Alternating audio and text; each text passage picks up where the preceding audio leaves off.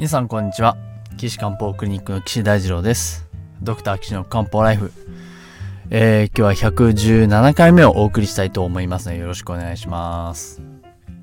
ということであのー、1日1個のリンゴを出版してですねいろいろ質問をいただいているわけなんですけれども今日はそのね来た質問のうちの一つでえー、太っちゃったので痩せたいです。どうしたらいいですかっていうのをですね、あの、ご質問いただいたので、そのお話をね、させていただこうかなと思いますけれども、まあ、あの、一日一個のリンゴの中でも書かせていただいたんですけど、あの、体重を減らすっていうのはもう本当にもう物理の計算の範疇なんですね。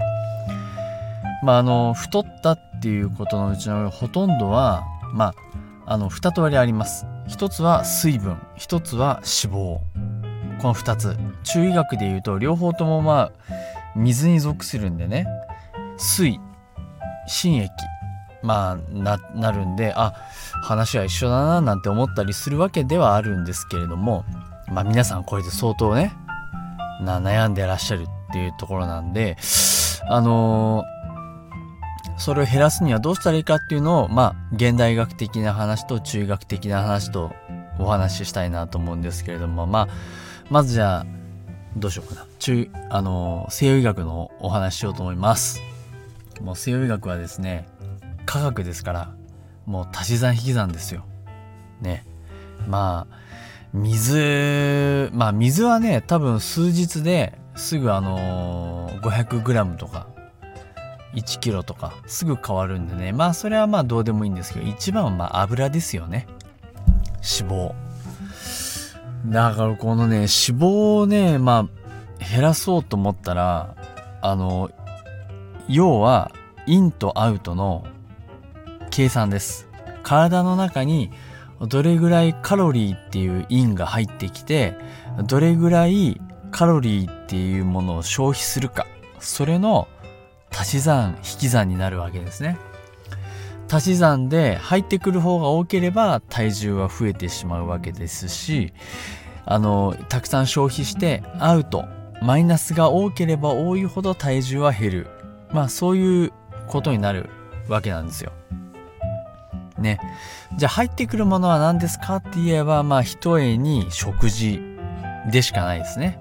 まあこれはあのー朝昼晩の食事も含みますしその食事と食事の間で摂取するあのー、なんだろうおやつとかあのー、コーヒーの中に入ってる砂糖とかえっ、とちょっとカフェラテ飲んでおさあの、多かったとかお砂糖が多かったとかもうそういうのも全部含むわけですよ。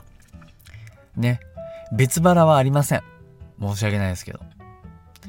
あのー、どっかのあれみたいに色が透明だからカロリーゼロとかっていうそういうことはね、残念ながら科学の世界ではないですね。それはもうしょうがない。認識してください。うん。いやそこをね、どうやって認識するかなんですよね。結構ね、あのー、よく聞く話なんですけど、先生私そんなに食べてませんっていう話はどの人からも出てくる言葉のうちの一つです。もう本当に私そんなに食べてません。そんなにカロリー取ってませんっていうのはねよく聞く話なんですよ。うん。でそこをあの逆手にとってレコーディングダイエットっていうのはねあるわけですよね。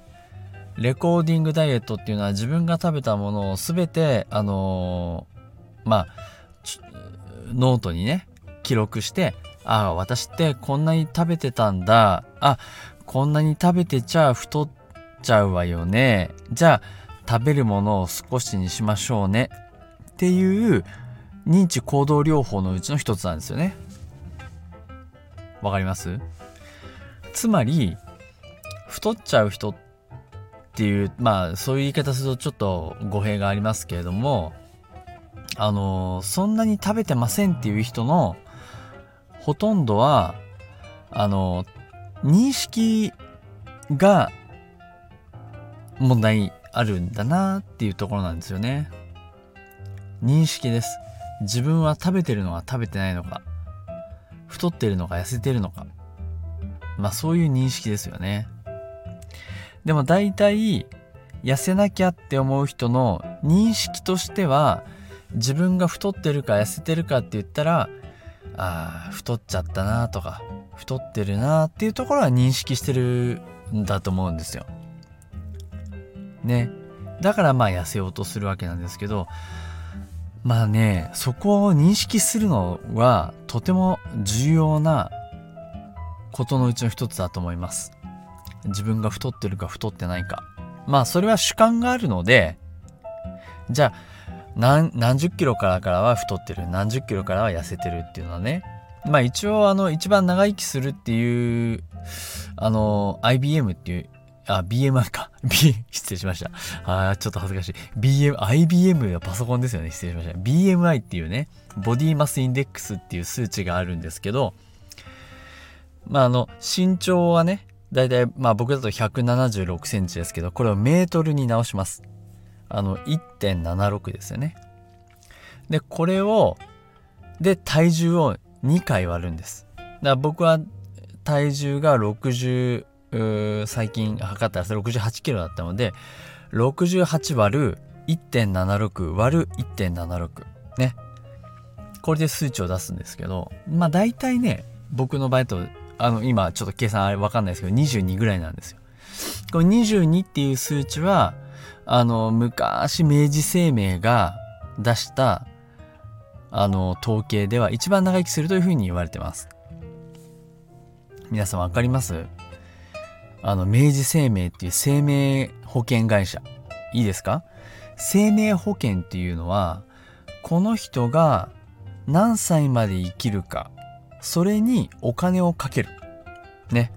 長生きする人は、その分、良かったね、だし、短かった人は、ああ、残念ですね、じゃあお金払いますよっていう、そういう賭けをするのが生命保険会社の、あのー、命を賭けのネタにするっていうところが生命保険会社の仕事なんですよ。ね。賭けです、賭け。命に、あの何て言うのかな、価値とかお金をかけてるのが生命保険会社の存在なんです。あれ、皆さん知りませんでした？うん。いやいや、でもまあそういうことなんですよ。で、それでお金を、あ、皆さん長生きしてよかったですね。じゃあこの間お金払い続けていただいてありがとうございます。長生きしてよかったですね。はい。じゃあ、あの、残念でした。お金払いますね。っていうのが保険会社で、で、日本全国津々浦々にあんな立派なビルディングを建てて仕事してるわけですよ。めちゃくちゃ、まあ儲かってるわけですね。うん。だからお金を儲けるってことに関してめちゃくちゃ真剣人間の命命お金をかけるってことにめちゃくちゃ真剣なところがそういう統計を出してあの22っていう数字ね、えー、体重を身長メートルに直してだから68割るん？65? 割る1.76割る1.76っていう数値を出してそれで統計を取ってるんですからかなり信憑性高いんですよ。だそれお医者さんもそれをね、あのー、参考に使ってるわけですけれども。なのでね、体重が多い人は命が短いです。統計学的に言えば。だそこをきっちり認識して、もし長生きをしたいというのであれば、その数値に近づいて頑張るっていうのは、まあ、妥当な対応だと思うんですよね。うん。でそれをどうやってやっていくかっていうことに関してはまず第一に認識ありきなんですよ。私は太ってる。食べ過ぎてる。だ食べ過ぎてませんっていう人をねどうやって食べ過ぎてるよっていうのを納得させるかっていうのはね結構骨なんですよね。なんでかっていうと健康診断あるじゃないですか。会社とかでね受けさせられますよね。いや違うこれは会社がねあの10あのスタッフの人が病気になったらデメリットなわけですよ病欠するわけですよそうするとスタッフを雇ってる割にはその人は病欠で働いてもらえなくて給料は払ってるけどその人の仕事はしてもらえないっていう状況になっちゃうわけなんでなるべく健康な人を雇いたい。これは本音です。会社の。だから毎年毎年健康診断を受けてもらってあなた健康ですか？どうですか？っていうのをねチェックするのは会社としてね当たり前なんですよ。うん。で言い方悪いですけど例えば車のね健康診断をした時にここのギアが欠けてますとかあとはそのここの配線が線切れてますとかってなったら直しますでしょ？健康なものに付け加えるわけじゃないですか。だそれはひとえに車が健康に走ってあの故障しない事故を起こさないっていうそのためにチェックするわけですけど会社もそうなんですよ。それでね健康診断を受けてまあ例えば糖尿病の疑いがありますとかあの肝臓の数値高いです。お酒を控えてくださいとかってなるわけでしょ？でそれを例えばねあのこういう統計があります。糖尿病と言われました。指摘されました。例えばヘモグロビン A1C が高いです。あのあとは随時血糖が120とかね130とか高いです。そしたらあの健あの健康診断の次にあのちゃんと病院にいてチェックしてもらってくださいねっていうことを言うわけですよ。健康診断のお医者さんとしては。ね。僕もそういう仕事したから分かりますけれどもそうに言われた人の80%糖尿病だから次詳しい検査を受けてくださいねって言われた人の80%はなんと病院に行かないんですよ。わかります？これってどういうことかっていうとあなた太ってませんね。い太ってますよね。いやいや太ってませんよ。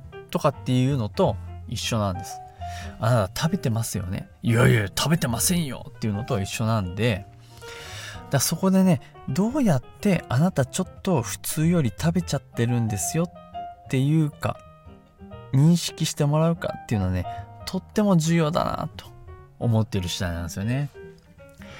僕もねそういう仕事したんで分かりますけどこれをねどうやってね認識してもらうかっていうのはとっても重要だなと思ってます。だからそういう意味でレコーディングダイエット。自分が食べてるものを全てこうノートに書いてあの見る。これってね僕もあのわかるんですけど受験勉強と一緒なんですよ。模擬試験あるでしょ？受けますよそりゃ。大学受験で医学部入るとなればね。で試験受けて8割取れてる取れてないなんていうんでね。あの5教科で400点取れてるか取れてないか8割のこの線がね。いや僕なんかねあの国語の現代文が苦手でね。うん人の言ってることのこの真意を組むっていうのがなかなか 下手でね。あの苦労しましたけども。だからね古文漢文はね満点なんですよ。だってルールに従って読み込めばねわかるんでここのあのー変化は何の変化かとかねここに入るべき言葉は何かとかねあの文法のこの変化を説明しなさいとかそういうのは全然大丈夫なんです。ここに0点を打ちなさいとかね。そういうの得意なんですけどあの現代文の一番最後にある筆者が言いたかったことを次の4つから選べとかっていう問題がね大体間違うんです。あで、それ1個10点とかなんですよ。めちゃくちゃ配点が高いんですけど、大体間違うんですよね。え、だってこれもあるじゃんってなっちゃうんですよ、僕の場合。それがね、苦手なんでね、非常に苦労して、こあのー、大変でしたけども。えー、っと、まあ、話をダイエットに戻しますと、だから言われた通りに、こう、自分を納得して認識しなきゃいけないですね。で、そのためのうちの一つのキーワードとしては客観視だと思うんですよね。自分を客観的に見る他人から自分が見を見たらどういうふうに思うかなどういうふうに見えてるかなあやっぱ自分ってそういうふうに思われてるんだなっていうのを受け入れるっていうのはめちゃくちゃ大事なんですけど多分それができてないんですよねだからそこをね一生懸命僕のクリニックにいらっしゃった方にお伝えするしその手法もこういう風にしたらいいですよってお話をしたりするんでそれをね納得してもらえる人って大体あの受け入れてもらって食事をこう調整したり運動したりっていうことをね取り組んでもらえる方がすごい多いなっていう風に感じております。さあじゃあ次回はですねじゃあちょっと思いのほか話が長くなっちゃったんで次回はですねじゃあダイエットにどういう風にしたらいいかっていうのをねあのー、お話ししたいなと思いますので是非皆さん次回もお聴きください。えー、ドクターキション漢方ライフでは皆さんの、えー、質問をお受けしております。私の岸漢方クリニックのホームページのえー、っとお問い合わせの欄からねあのメールいただければあのこの番組で取り上げさせていただこうかなと思いますの、で皆さんどしどしお送りください。ホームページの URL は高崎漢方人道 .com です。taksa えー、失礼しました。taka えー、え ?ta k s a k i 高崎ハイフン kanpo ドット人道ドット人道はえっと jindo.com ですいやここ言えないっていうのはちょっとびっくりですけど皆さんふるってねアクセスしていただければと思います。そこのあのお問い合わせ欄のところからメールいただければと思いますので皆さん是非あのお問い合わせください。ということで次回はですねじゃああのダイエットと運動についてお話ししたいと思いますので是非次回も、えー、ご視聴くださいと思います。それでは皆さん次回お会いしましょう。さようなら。